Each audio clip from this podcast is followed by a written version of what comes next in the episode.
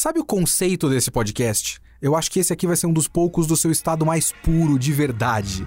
O Kitsune dessa semana é O Farol.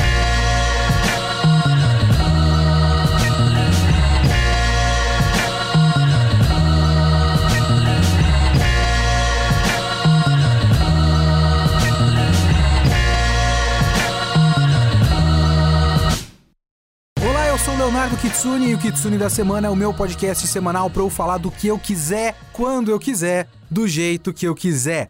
A ideia aqui é que toda semana vai ter uma review diferente. Pode ser de cinema, literatura, videogame, anime, mangá, tudo que eu tiver assistido ou lido. Se eu quiser falar, é aqui que eu vou falar. Você pode comentar esse podcast no portal Geek Here, geekhere.com.br ou no meu e-mail leo.kitsune@geekhere.com.br.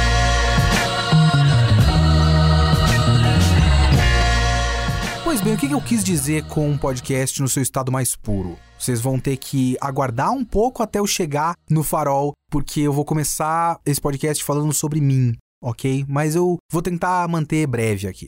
Qual é a ideia do Kitsune da semana? As pessoas ficam o tempo todo perguntando: quando você vai chamar tal pessoa para falar com você? Quando você vai falar sobre tal assunto, não sei o quê, que estão todos fora do escopo editorial do meu podcast. O podcast tem um conceito.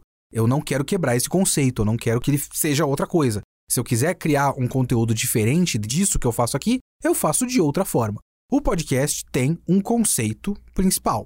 Ele é uma review, sempre. Ele não vai ser um editorial sobre um assunto variado, sobre a minha opinião sobre o cinema atual, ou o meu guia da temporada. Vai ser sempre uma review focada em alguma coisa específica, sempre solo, certo? Essa é a ideia. É um monólogo meu. Essa é a ideia do podcast. Eu não quero que ele seja diferente. Existem muitos outros podcasts que são de maneiras diferentes. Esse é o meu. Mas tem uma outra coisa desse podcast que é a intenção inicial dele, que foi num certo dia que eu olhei pra minha estante e eu falei, cara, eu tenho muito mangá aqui. E tem muito mangá que eu ainda não li. Eu larguei no meio, comprei inteiro porque eu queria ler, eu tinha lido um volume, achei legal e fui comprando, mas nunca paro pra ler, porque faz um bom tempo que estamos no meio do apocalipse e eu não tenho mais transporte público. Até o meu trabalho aqui eu venho de carona e tal. Eu não tenho mais aquela uma hora que eu passo dentro do ônibus lendo mangá, por exemplo. E eu pensei, poxa, eu vou me incentivar a não só tirar coisas da minha fila, como diversificar o meu repertório e também para ser uma coisa livre. Eu não vou ficar planejando, não vou pensar no timing da coisa, não vou tentar pegar a coisa do hype do momento e tal. Eu vi, eu li, eu quero falar, então é aqui que eu vou falar. É por isso que eu sempre digo isso no podcast. Vocês devem ter reparado que não é exatamente isso que eu faço. Eu tinha na minha cabeça que se eu quisesse eu ia fazer um podcast para cada episódio de um tal anime, caso me interessasse. E eu nunca fiz isso. Nunca. Eu ia fazer só de um volume de mangá. Eu fiz raramente isso. Na minha cabeça eu ia usar esse podcast para fazer Bleach volume a volume. Tipo, eu tô no podcast 63 agora. Eu ainda não teria terminado Bleach, que tem 74 volumes. Mas tem uma outra coisa que às vezes me bloqueia um pouco no podcast, que é eu me coloquei numa posição que coloca muita pressão sobre mim mesmo. O que é um bagulho muito bobo quando você para pra pensar que, tipo, é o meu podcast, eu faço o que eu quero, eu tô falando de desenho japonês a maior parte do tempo, foda-se, sabe? Filme de herói, pelo amor de Deus. Mas eu me coloquei numa posição que é. Vamos lá, como eu penso crítica, no geral? Esse podcast também é um exercício de crítica. É uma maneira de eu tentar ser um crítico. Eu não sei se eu tô lá ainda, mas é uma maneira de eu tentar ser um crítico. Coincidentemente, enquanto eu estava pensando muito sobre isso, principalmente enquanto eu pensava sobre os dois temas que eu quero muito abordar em seguida, e eu não sei se eu vou conseguir fazer em seguida, que são, eu tinha citado no fim do podcast passado, são Sonny Boy, o anime do ano passado, do Shingo Natsume, o diretor Shingo Natsume. Então, o Sonny Boy, que eu assisti inteiro e é um anime complicado, e o Cavaleiro Verde, que também é um filme complicado. E são dois filmes que eu quero entender. E eu me coloquei numa posição de ser o cara que se pretende. Eu não tô dizendo aqui que eu sempre consigo. Mas eu também acho que as pessoas contam com isso comigo. Eu me pretendo o cara que tenta entender a coisa, desvendar a coisa e mostrar para vocês qual é o bagulho dos bagulho, entendeu? Principalmente, por exemplo, com a coisa do Evangelion. As pessoas confiam muito em mim. Eu não sei nem se eu gosto dessa posição. E é muito pedante falar isso, é muito pedante. Eu sei, eu sei como soa tudo que eu tô dizendo. As pessoas contam comigo para explicar as coisas, sabe? O próprio Sony Boy, quando eu fiz uns tweets dizendo que eu terminei o anime e não entendi nada, as pessoas comentaram tipo, poxa, eu tava contando com você para me explicar Sony Boy. Sabe essas coisas? Então tem um pouco disso comigo. E quando eu vejo uma coisa e eu não entendo completamente, eu fico muito paranoico, muito preocupado comigo mesmo. Tipo, cara, eu quero comentar esse negócio, mas se eu não der todos os detalhes dos símbolos, dos contextos históricos, dos significados ocultos e tudo mais, se eu não fizer isso, eu vou estar tá sendo incompetente com a coisa que eu mesmo me propus e com a coisa que as pessoas esperam de mim. E é por isso que eu tô atrasando falar de Sony Boy, que eu preciso reassistir, e é por isso que eu tô atrasando falar de Cavaleiro Verde, que eu assisti recentemente. Amei o filme, mas eu não consigo organizar os meus pensamentos em torno do Cavaleiro Verde. Coincidentemente, eu estava assistindo recentemente, enquanto eu pensava sobre isso, um vídeo que acabou de sair de um canal que eu gosto bastante chamado We're in Hell. E é um desses canais gringo de esquerda, né? E ele é um, um, vídeo que fala sobre crítica, no geral, crítica de arte. Ele fala muito sobre aquela. Não sei se vocês já viram, é uma instalação artística. Can't Help Myself, o nome. Tipo, eu não consigo me virar, digamos assim. Que é um braço mecânico e um líquido no chão se espalhando, e o braço mecânico fica sempre varrendo esse líquido para dentro, mas o líquido continua vazando. E aí teve toda uma polêmica sobre a leitura de um cara que fez um post que se emocionou com essa obra de arte e tudo mais. Ele deu uma interpretação completamente diferente da intenção do autor, que é um cara chinês, e se eu não me engano, o cara explica que essas instalações de arte sempre tem uma plaquinha explicando, né? O cara explica que é uma metáfora para imigração e tudo mais. E quando eu olhei para aquilo, eu realmente não pensei sobre isso.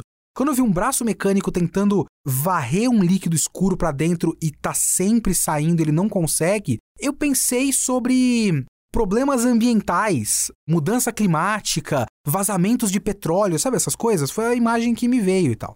Nesse vídeo, o cara do We're in Hell, que eu não sei o nome dele, enfim. O cara do We're in Hell fala sobre várias correntes de crítica, ele fala muito sobre a morte do autor e tudo mais, e ele fala sobre uma corrente de crítica chamada intencionalismo. E isso explodiu a minha cabeça, porque eu não sabia que existia uma coisa chamada intencionalismo. Ele faz todo uma parte, um parêntese sobre a autora do intencionalismo, que é uma inglesa ainda viva, que também é uma personalidade de mídia altamente transfóbica. Então dá para você fazer relações sobre isso e posicionamentos sociais dela. Porque esse intencionalismo, ele dita que a intenção do autor é a lei e que obras de arte são, de certa forma, enigmas, quebras-cabeças. Quebras-cabeças? Quebra-cabeças? Enfim. Quando você não consegue fazer o plural, dá um jeito de não usar plural na frase. Ah, isso é uma dica para vocês que trabalham com texto. Toda obra de arte é um quebra-cabeça e a crítica, o trabalho da crítica é tentar entender as peças, montar o quebra-cabeça e dizer qual é a mensagem que o autor quer passar, qual é a ideia da história. O cara do canal faz uma relação entre isso e essas posições que são muito próximas de um fascismo, digamos assim, de você ditar que as regras ditam o que a gente tem que pensar e se você tem ideias próprias sobre uma obra de arte, elas não importam. O que importam são as regras ditadas pela arte, pela obra de arte em questão. Faz sentido, é uma lógica que faz sentido. Eu vou deixar o vídeo aí, vocês assistam, o vídeo é muito bom. Só que isso explodiu minha cabeça. Por quê? Primeiro, eu não conhecia o negócio. Segundo, eu me identifico com essas ideias. E terceiro, é muito preocupante que eu me identifique com essas ideias, né, propagandeadas por uma pessoa altamente transfóbica. Aí eu fico preocupado comigo mesmo. Será que eu sou um filho da puta? Espero que não. eu não acho que eu seja, por começo de conversa. E se você tem essas ideias também não quer dizer que você seja um grandíssimo filho da puta. Veja bem, até o próprio cara do vídeo diz isso. Porque eu também penso um pouco dessa forma. E de certa forma é assim que eu penso para fazer a minha crítica sempre. Por exemplo, o próprio Sony Boy, cada episódio dele, para mim, parece um enigma de metáforas e analogias a coisas que eu não entendi completamente. E se eu não entendi completamente de onde partem essas analogias, eu não consigo avançar no meu pensamento. Eu esqueço que às vezes o que eu posso fazer é falar sobre o que eu tirei de uma dada obra de arte. Nem tudo é apenas a intenção do autor. A intenção do autor, muitas vezes, é quase impossível de a gente saber qual é. Ou às vezes, a intenção do autor não importa tanto assim, porque a obra, a arte no geral, vai sendo ressignificada. E parte da ideia da arte no geral também é dialogar com você e fazer com que você traga algo para aquela obra de arte e complete um diálogo. Nisso, às vezes, eu acabo só tentando desvendar esses enigmas e eu não faço uma outra coisa que, de certa forma, também é o papel da crítica, mas não é tanto assim. Mas também é um papel que se espera da crítica.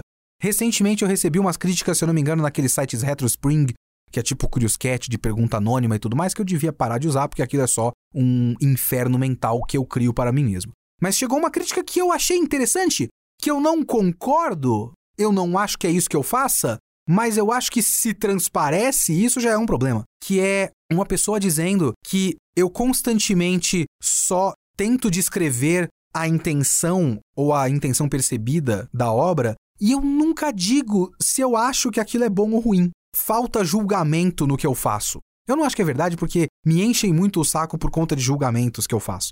E eu também faço, tipo, eu digo, eu gosto, eu não gosto, isso é bom, isso é ruim, isso é bem realizado, isso é mal realizado e tudo mais. Mas às vezes eu realmente fico muito numa descrição. Eu já tive outras críticas desse tipo. Às vezes eu fico só numa descrição das coisas. E não é exatamente uma avaliação das coisas. Eu, às vezes, caio nisso sim. Por que, que eu tô falando de tudo isso? Porque eu assisti re recentemente O Farol. E é um filme muito curioso. Eu achei incrível, maravilhoso. Curiosamente, é o terceiro filme desse cara que eu assisto e eu nem sou interessado por terror no geral, mas eu já assisti três filmes desse de Robert Eggers. Ele é o cara do A Bruxa, do Midsommar e desse negócio. Eu não sei se ele fez também o Hereditário, eu acho que o Hereditário não é dele, mas eu vi também o Hereditário. Midsommar é muito bom, A Bruxa eu preciso rever, mas é ótimo, mas eu não tirei tanto dele. O Midsommar é maravilhoso. E tem o Farol. Eu vi agora, eu tava há muito tempo querendo ver. E ele é um ótimo filme, é um filme atmosférico, um filme que te faz sentir coisas e pensar coisas. Mas ele também é um filme cheio de símbolos, digamos assim. É um filme que evoca muitas ideias diferentes. Então ele pode acabar se tornando um daqueles filmes feitos para serem desvendados. O típico filme de final explicado, sabe? E eu, eu dei uma busca rápida no YouTube e tem o farol final explicado algumas vezes, veja bem. E eu não me atentei a nada disso enquanto eu estava assistindo. Eu me imergi na experiência. Me imergi? Não faz sentido essa conjugação verbal, né? Eu mergulhei na experiência e eu senti coisas, eu pensei coisas, mas eu não fiquei preocupado em, sabe, ligar uma coisa com a outra. Eu fui dar uma olhada em outras coisas recentemente e eu não tinha, por exemplo, me ligado enquanto eu estava assistindo, completamente me escapou o fato de que os caras falam no meio do filme que as gaivotas carregam os espíritos dos marinheiros mortos, e aí tem um cara que o Robert Pattinson pega na rede de pesca dele que tem uma cabeça faltando um olho, e a gaivota que enche o saco dele é uma gaivota que não tem um olho. Então existe uma relação, é provável que a gaivota de fato tenha o espírito do cara. Mas também tem uma outra coisa. O Farol é um filme que está aberto a interpretações. Ele está meio que, para mim pelo menos, claramente aberto para você interpretar da maneira como você quiser. Inclusive é o tipo de filme de terror que mais me interessa, que é o filme de terror que não necessariamente mostra que existe um monstrinho. Claro que existe filme de terror que não é, é monstro sobrenatural, é sei lá, um psicopata, um assassino. Beleza, são outros 500. Vou dar um exemplo aqui de um filme que eu estava gostando pra caramba, e aí ele dá uma queda no final quando mostra o monstrinho, que é o Babadook. O Babadook é uma grande metáfora para depressão pós-parto, basicamente, e pro peso da maternidade e tudo mais. É um ótimo filme. E se nunca tivesse aparecido de fato um monstrinho, para mim seria 300 vezes melhor. Eu gosto da coisa que fica mais ambígua. E o Farol é desse tipo. Você pode pensar nele como um terror cósmico. que de fato existem forças agindo sobre aquelas pessoas. Você pode interpretar que o personagem do Willem Dafoe é talvez um sacerdote dos antigos, sabe, daquela coisa bem Lovecraftiana. Dá para você falar várias coisas sobre ele. Não é a leitura que eu fiz. E eu não ligo para a parte religiosa desse filme, porque existe também, pelo menos até onde eu entendo da intenção da narrativa, existe a abertura para nada disso ser de fato sobrenatural. E eu gosto disso. Eu gosto muito dessa abertura. Vamos lá, vamos falar sobre o Farol agora. Se você não conhece o Farol, é um filme do Robert Eggers, que é o cara do A Bruxa e Midsommar, e é a história de dois caras, Thomas alguma coisa e Ephraim Winslow, dois caras que trabalham em farol. Eles fazem manutenção, eles cuidam de farol, né? São mandados para um farol numa ilhazinha isolada. Alguém tem que ficar lá, né? Porque a lâmpada do farol precisa estar tá acesa e você precisa manter esse negócio. Se quebra, alguém tem que estar tá lá, né? E é um trabalho de merda, é um trabalho bosta. Eles são mandados pra casa do caralho e eles ficam lá na casa do caralho, só esses dois. Aparentemente isso é uma história real ou inspirada numa história real, dá uma merda gigantesca e na vida real o que aconteceu é que isso ajudou a instituir que não seriam só duas pessoas a ficar lá, seriam sempre três pessoas, porque uma pessoa checa a outra, né? E é a história desses caras. Tem um cara mais velho, o Willem Dafoe, ele é o cara da lâmpada, e o outro é o cara de serviços gerais. É o Robert Pattinson, é o cara de serviços gerais, é o cara que varre chão e tudo mais. E é um processo de enlouquecimento, sabe? É um processo muito longo de enlouquecimento. Esses caras têm que ficar um certo período, eles vão ser buscados por um barco depois, eles perdem o barco, eles começam a beber tresloucadamente. Eles já estavam bebendo antes, eles começam a beber cada vez mais, e eles entram em conflito um com o outro, e depois eles ficam bem um com o outro, depois entram em conflito de novo. Uma loucura do caralho, até que a coisa vai escalando, escalando, escalando. E é isso, eu não vou contar mais nada. Esse é O Farol. Ele é um filme filmado em 4x3. Ele não é widescreen, ele é quadradinho, tipo televisão antiga. Ele é preto e branco. Então ele tem escolhas estéticas muito próprias e é um baita filme. É um baita filme, é uma baita experiência. E eu curti isso. Eu curti a experiência. Porque para começo de conversa são dois ótimos atores segurando um filme inteiro. E eu acho isso muito da hora. Um outro filme que é muito próximo disso, de certa forma, eu já recomendei aqui antes, o filme chamado Lock. L-O-C-K-E. É um filme com o Tom Hardy, o filme todo é ele dentro de um carro no telefone. Ele fala com várias pessoas, tem a atuação das pessoas no telefone, obviamente, tudo no viva voz, mas é só uma câmera na cara do Tom Hardy durante uma hora e meia. Ele vai falando com a esposa, com a amante e com um cara que vai trabalhar por ele porque ele é mestre de obras numa obra que vai colocar cimento no lugar lá. E aí ele tem três conversas simultâneas, ele desliga com um, fala com o outro e tudo mais. É a câmera na cara do Tom Hardy. E é o Tom Hardy sendo ator. É lindo, é maravilhoso. Esse filme é tipo isso. Ele precisa que esses dois caras sejam atores. E eles são atores. Os caras são foda. Sabe? Eles fazem o filme valer a pena. É o Willem Dafoe, velho filho da puta, e o Robert Pattinson, jovem amargurado, com muita culpa. E tem aquela coisa claustrofóbica. O que ajuda, obviamente, essa fotografia 4x3 preto e branco. É tudo muito claustrofóbico, sabe? Eles estão sempre presos em espaços pequenos. Aquela casa é muito pequena, o quarto deles é num sótão, então o teto é baixo, para subir no farol, o farol é muito pequeno, a escada é curtinha, então é tudo muito restrito. Sabe, só o fato de os caras estarem numa ilha e a ilha ser bastante pequena, tem uma tomada no começo quando eles são deixados pelo barco e aí o barco vai indo embora e de repente ele some na névoa, então tipo, fudeu. É isso que eles têm, os caras estão sozinhos nessa ilha, sabe? Então tem todo um, um trabalho de fotografia muito forte para criar a ideia da claustrofobia e de como eles estão presos ali e de principalmente o personagem do Robert Pattinson estar preso com esse cara ali. E a tensão entre os dois é muito forte desde o começo e a gente vai sentindo o processo dessa relação ficando cada vez pior. É uma relação que flutua.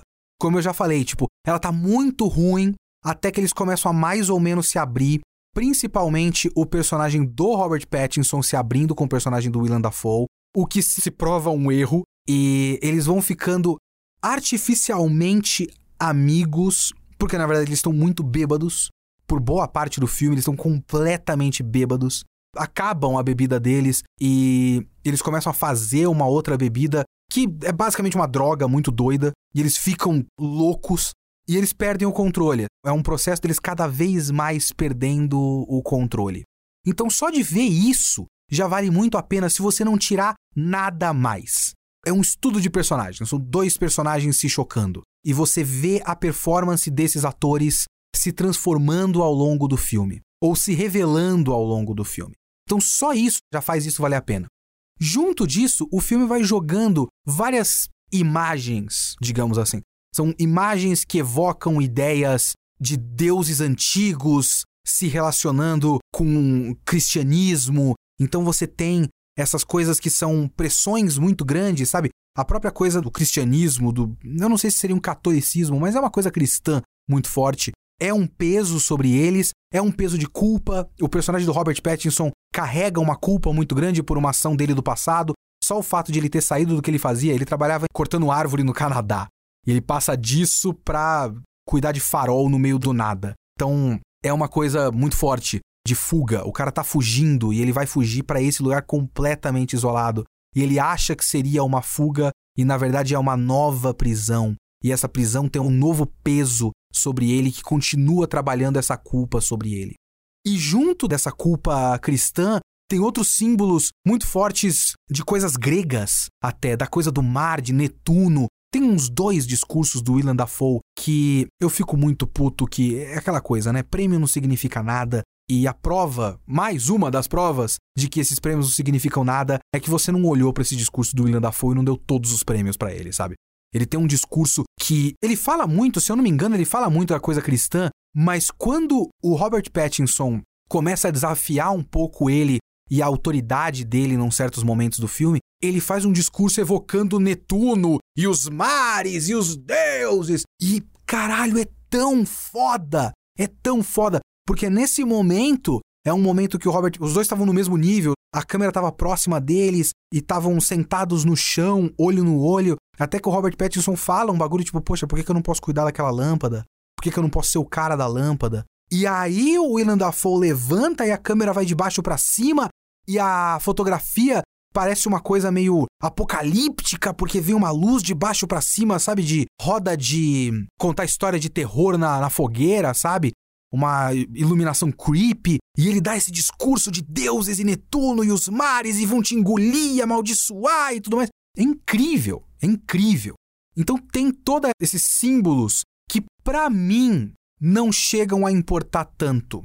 Porque eles são elementos de confusão que fazem parte do processo do gaslighting do Willem Dafoe em cima do Robert Pattinson, do Tom do Willem Dafoe em cima do Efraim do Robert Pattinson.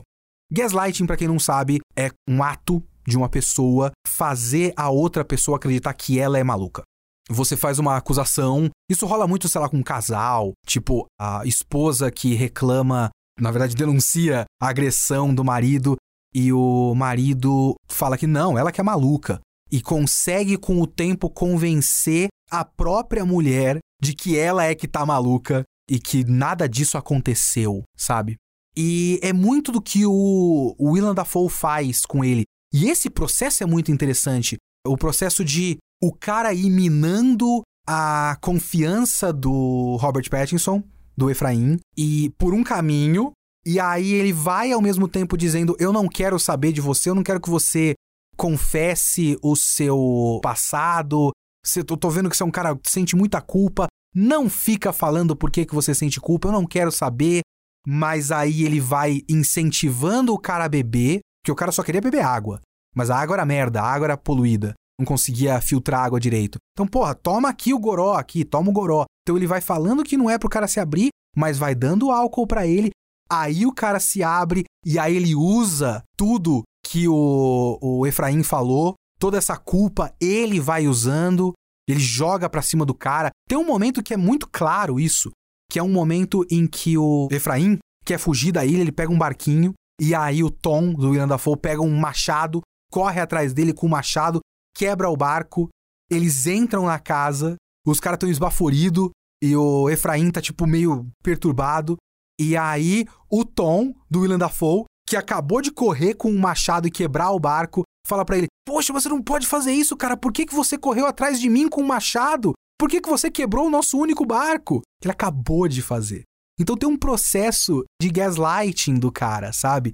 E esse processo dessa manipulação é um processo muito visceral, uma coisa muito forte, uma coisa muito envolvente. Você não consegue tirar o olho da tela, porque além do filme ser lindo, tem essa armadilha do filme preto e branco. O filme preto e branco é foda, né? Às vezes não cola. Tem um filme que vai concorrer ao Oscar em breve. Vocês vão ver o pessoal falando muito desse filme. Chama Belfast. É do Kenneth Branagh. Eu assisti esse filme e achei uma bosta. Mas ele é preto e branco, ele é muito bonito. Inclusive, a fotografia dele é maravilhosa. Talvez a gente ache que esse filme é melhor do que ele é só porque ele é preto e branco, sabe? É... Não acho que é o caso do Farol, não. O Farol tem mais função para mim do que o Belfast. Ele cria uma atmosfera de desolação muito forte. Então você tem aquela fotografia muito bonita, o design de produção muito bonito e, obviamente, os atores entregando tudo e é muito envolvente. Mas o que que me envolveu nesse filme? O que mais me tocou em O Farol foi a ideia de trabalhar as relações de poder e principalmente as relações de poder dentro do trabalho. Porque a gente não pode esquecer. E assim, eu fiz tweet brincando no dia, e aí eu vi pessoas brincando com tweet e tal, mas meio que é o que ficou comigo de verdade, sabe? A minha piada é que esse é um filme que prova que esse negócio de negociar direto com o patrão é uma falácia. Mas assim, piadas à parte, de fato é uma das coisas que mais importou para mim. Porque a gente não pode esquecer que no meio de todo aquele simbolismo e sereias e gaivotas e Netuno e, e Deus e Cutulo e o caralho a quatro, a gente não pode esquecer que eles estão no trabalho e que o Tom é o chefe do Efraim. E que uma coisa muito importante para o personagem do Tom é manter o seu status na pirâmide do poder. Mesmo que essa pirâmide do poder seja só duas pessoas. Você tem uma pessoa em cima e uma pessoa embaixo. E é uma relação muito clara de poder. Quando você não tem outros intermediários naquela relação direta, você só tem um chefe mandando em um funcionário, para esse cara é muito importante que isso não se perca. Que não haja nada, não haja nenhuma dúvida de quem está em cima e quem está embaixo. Tudo isso, toda essa relação opressora, essa atmosfera opressora desse filme, ajudada pelas escolhas estéticas e tudo mais, ela serve para criar essa armadilha que é esse trabalho que esse cara arranjou.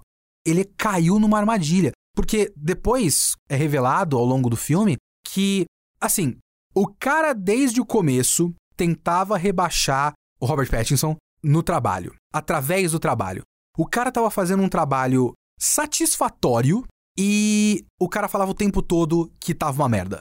Tipo, o chão tá limpo. Não, mas esse chão tá sujo. Não, mas eu limpei. Foda-se que você limpou. Você vai limpar mais três vezes e depois vai limpar mais dez vezes. Eu não tô nem aí. Tipo, o cara tava fazendo o trabalho normal e o maluco, o chefe dele, insistia que o trabalho estava uma merda. E ficava arrumando desculpa, arrumando desculpa, arrumando desculpa, tentando quebrar esse cara para ele continuar na posição dele. Não deu pelo caminho do trabalho, porque estava claro que o trabalho estava tudo bem. Aí ele foi pelo pessoal. Aí ele foi pela culpa da morte que o cara assistiu. E foi uma morte de um chefe, veja bem, se eu não me engano, né? O Efraim assistiu a morte do chefe dele, não fez nada e não se importou. E isso é um problema para esse cara também, sabe? Tipo, porra, eu tenho um cara aqui na minha frente que talvez não se importasse se eu morresse. Esse cara é o meu funcionário, esse cara tá abaixo de mim. Claro, existem outras maneiras de ler isso, mas eu acho que elas se complementam. Porque eu acho que existe uma grande disputa de masculinidade aí. É uma coisa muito sexual e que tem a ver com a autoridade. É uma questão de relação de poder e relação de autoridade, quem está acima e quem está abaixo. E quem está acima é mais homem do que quem está abaixo. Tem um trecho que é muito curioso, muito interessante, que é o trecho em que eles estão pintando de branco o farol e o chefe, o Tom, o Willem Dafoe, está em cima controlando a corda enquanto o cara tá na corda pendurado sem nenhuma segurança, obviamente. E ele assim controla aqui nem o cu dele de propósito, vai tipo dando uns trancos e o cara fala: "Caralho, pô, segura direito, não sei o quê". Ah, pinta direito aí embaixo, eu tô pintando, porra. Não, tem que ficar bem branquinho, mas ninguém vai ver, tá longe pra caralho. E aí ele vai soltando a corda e tal. E aí a corda arrebenta, ou o cara solta, e o Efraim cai no chão, cai do meio do farol. E quando ele cai, a tinta branca cai na cara dele. Então você tem um maluco lá em cima controlando o poder da situação, controlando a segurança do outro cara, e quando o cara cai no chão, ele cai com um bagulho branco na cara. É quase como se o personagem do William Dafoe tivesse gozado na cara do Robert Pattinson para se certificar do seu poder. Ele tá no alto daquele pintão, porque o farol é um enorme símbolo fálico. E o que mais tem nesse filme é símbolo fálico. Então o cara tá lá no alto daquele símbolo fálico, ele solta o maluco lá para baixo e goza na cara dele. Quem é que tem o poder nessa situação? E é por isso que o cara tem que estar tá lá em cima. É menos pela função. Não existe grande honra em ser o cara da lâmpada e mais em autoridade. Quem tá lá em cima é ele. Ele não vai deixar o funcionário dele tomar o lugar dele, que é no topo, no topo daquela enorme rola luminosa do farol. E o cara de fato sente uma coisa muito sexual nisso, sabe? Tem aqueles trechos que o Robert Pattinson fica olhando o cara lá em cima e o cara tá aparentemente pelado na frente do farol e o farol tá ligado e o cara fica, sei lá, batendo punheta na frente da lâmpada. Tem um momento em que ele vai subindo a escada para ver se ele consegue ver o que caralhos aquele cara fica fazendo por tanto tempo na madrugada na lâmpada acesa. E eu acho que cai assim, tipo, esperma na mão do, do Robert Pattinson porque o cara tá, tipo, batendo punheta lá também e tudo mais. E ao longo do filme, o próprio Robert Pattinson sente uma necessidade de se certificar da própria sexualidade dele. Ele encontra aquela estatuazinha da sereia, e ele começa a ficar maluco depois disso e tudo mais, e tem aquela cena dele se masturbando com a estatuazinha da sereia, sabe? Porque ele precisa se certificar da masculinidade dele sobre alguma coisa.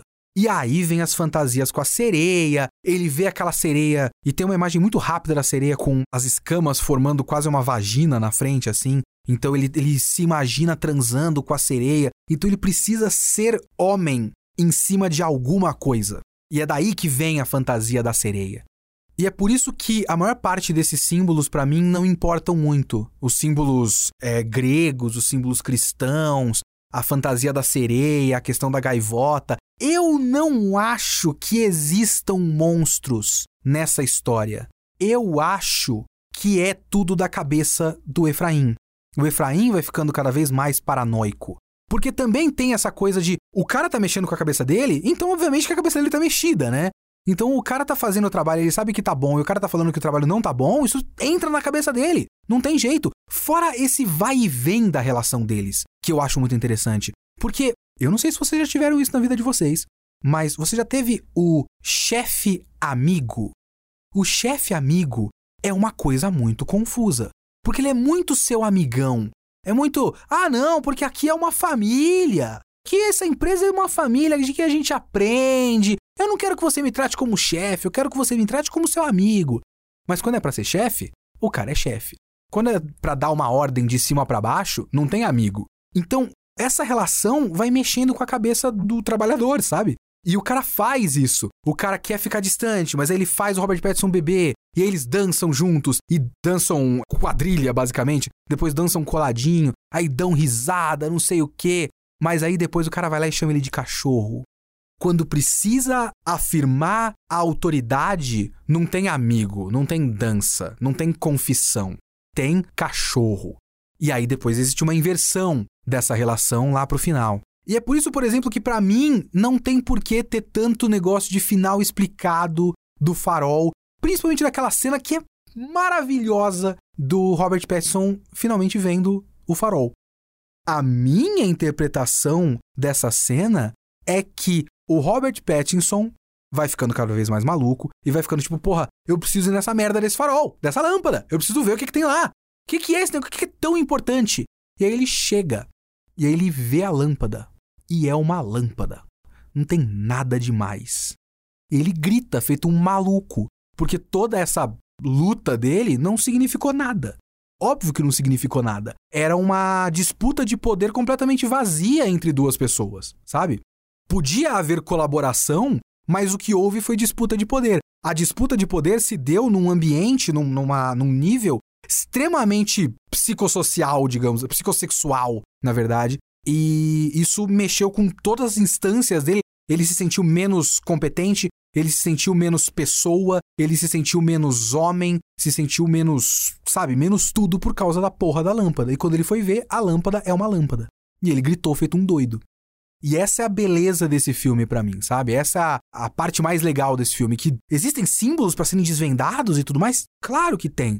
Tem muita coisa, tem muita referência que o cara faz. Uh, sei lá, é, dá para você fazer a relação do. Aparentemente o Robert Eggers é muito fã do Edgar Allan Poe, então a gaivota é tipo uma referência ao corvo do Edgar Allan Poe, talvez. Dá para você fazer essas referências, essas relações. Mas não foi isso que me tocou. O que me tocou foram essas relações de poder, essas coisas humanas e essa ambiguidade. Eu gosto da ambiguidade. Eu gosto do. Sabe o que isso me lembra, por exemplo? A trilogia do Rei Arthur do Cornwell, que eu queria reler e falar aqui no podcast, mas eu não tô com tempo de ler livro. Que tem muito disso. Toda a magia dos livros do Arthur pode ou não existir. Eu gosto disso. Eu gosto muito nesse filme. Eu gosto muito disso no Midsommar, por exemplo. Eu acho, cara, o filme é ótimo, o filme é uma experiência. Eu gostei demais, eu recomendo demais. Eu não acho que qualquer pseudo spoiler que eu possa ter dado sobre esse filme estrague a experiência, porque não é um quebra-cabeça, não é um mistério, não é plot twist, não é nada disso, não é um grande segredo que estava escondido ali. Não. É uma experiência e é dois atores sendo atores, e no máximo do auge da sua capacidade. É um baita filme, eu recomendo demais.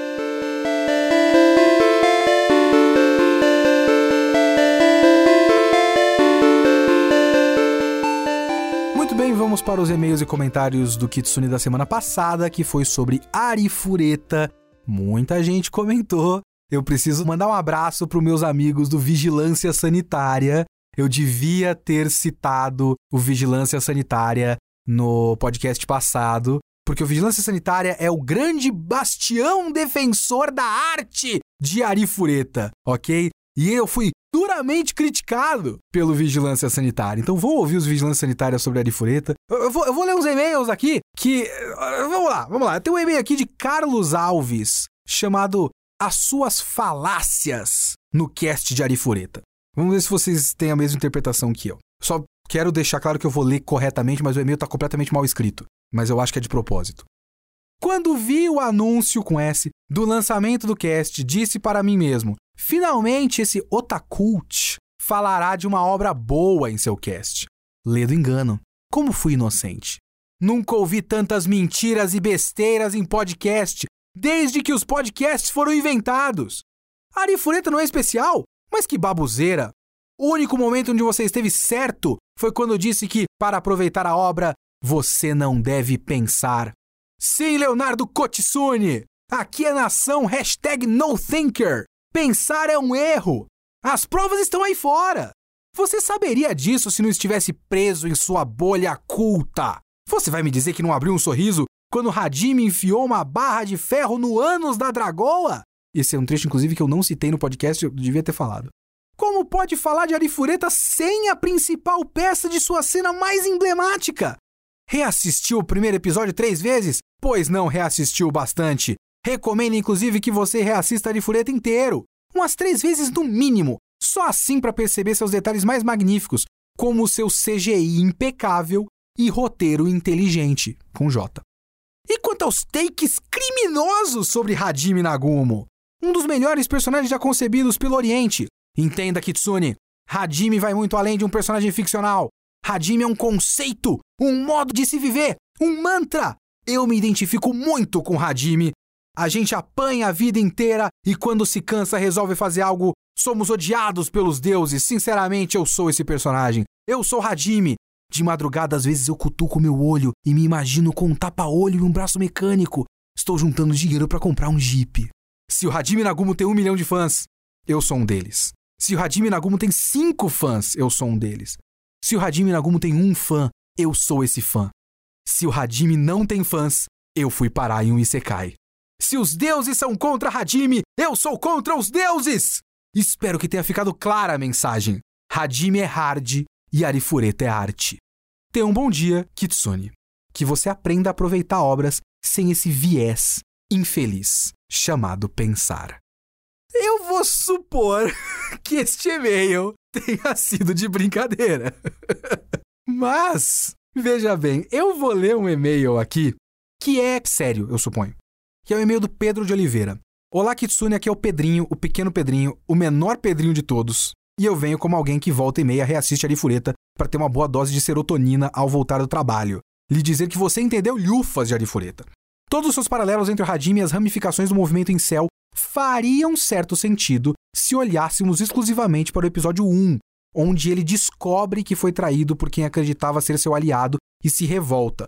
Mas isso vai rapidamente perdendo sentido à medida que o nosso herói constrói novas relações ao longo do caminho. Abandona o desejo por vingança ao perceber que tem coisa melhor para fazer e foca num novo objetivo: retornar ao próprio mundo, mas com as novas e maravilhosas pessoas que conheceu nessa jornada. Nada disso combina com o misto de frustração misógina e niilismo desses movimentos. Arifureta tampouco se relaciona com o herói do escudo, para além do fato de ambos terem protagonistas de Isekai com uma faceta edge construída após uma traição que os leva a formar um harém e saírem em altas aventuras. Porra, aí você contou a história inteira. Algo razoavelmente superficial em Arifureta e essencial em Tatenoyusha. Isso é interessante. Se você quiser comparar Arifureta com algum Isekai, ele seria um misto de Sword Art Online e ReZero, por termos um protagonista bizarramente forte tentando seguir com a vida nesse mundo novo, e para tal, ele se aventura pelo desconhecido, consegue aliados, a maioria mulheres, poderes e conhecimento, além de inimigos, claro, então tenta construir uma nova vida praticamente do zero.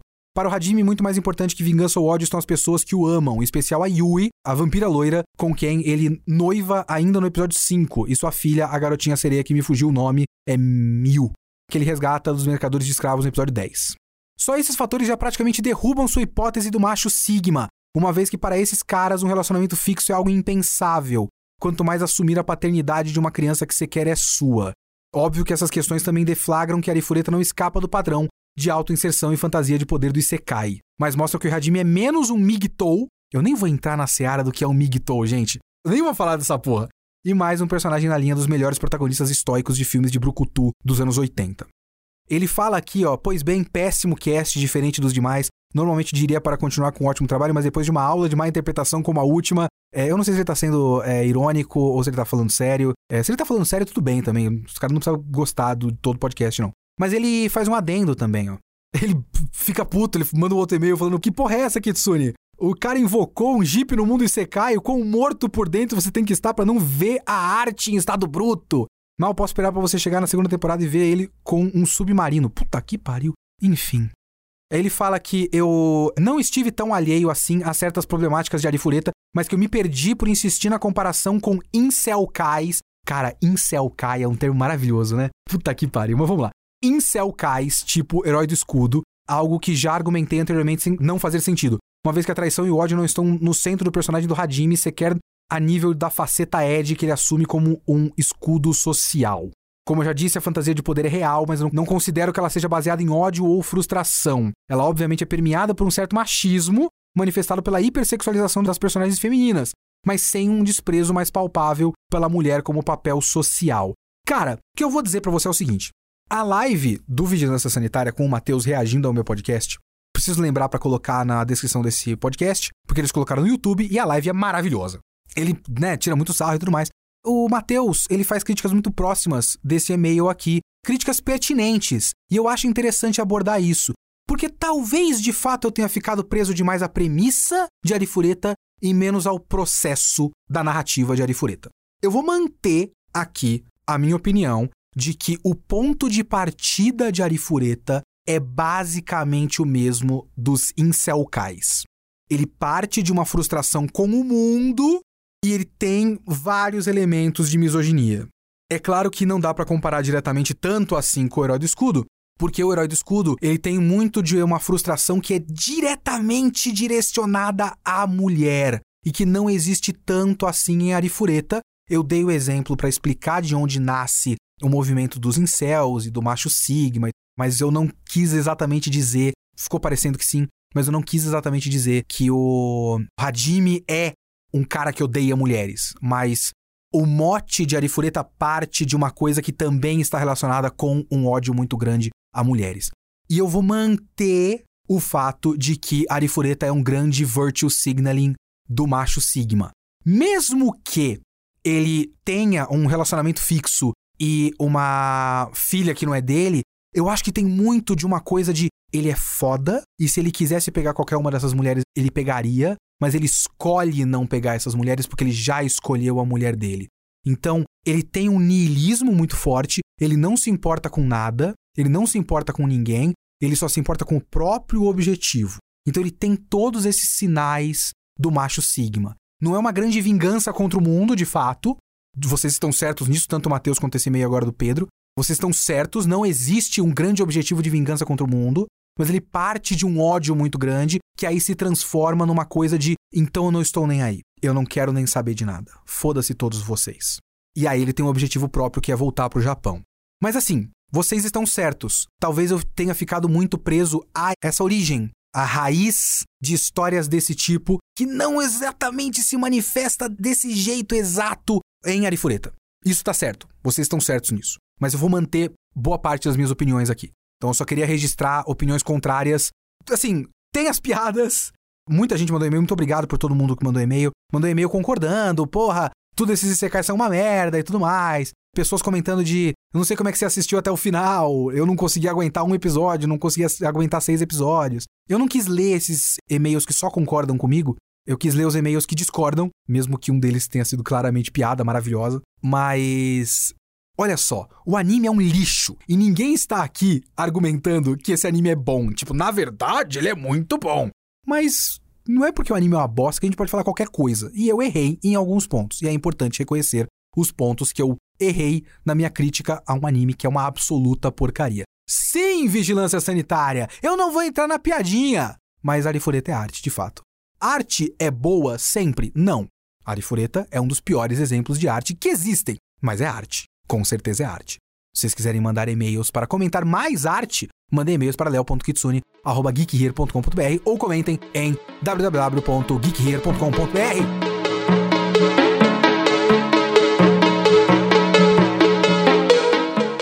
foi o Kitsune desta semana. Como vocês já ouviram eu falar por muito tempo, eu quero que o Kitsune da próxima semana seja ou Cavaleiro Verde ou Sony Boy. Vamos ver como eu faço isso. Eu não sei como eu vou conseguir. Até lá.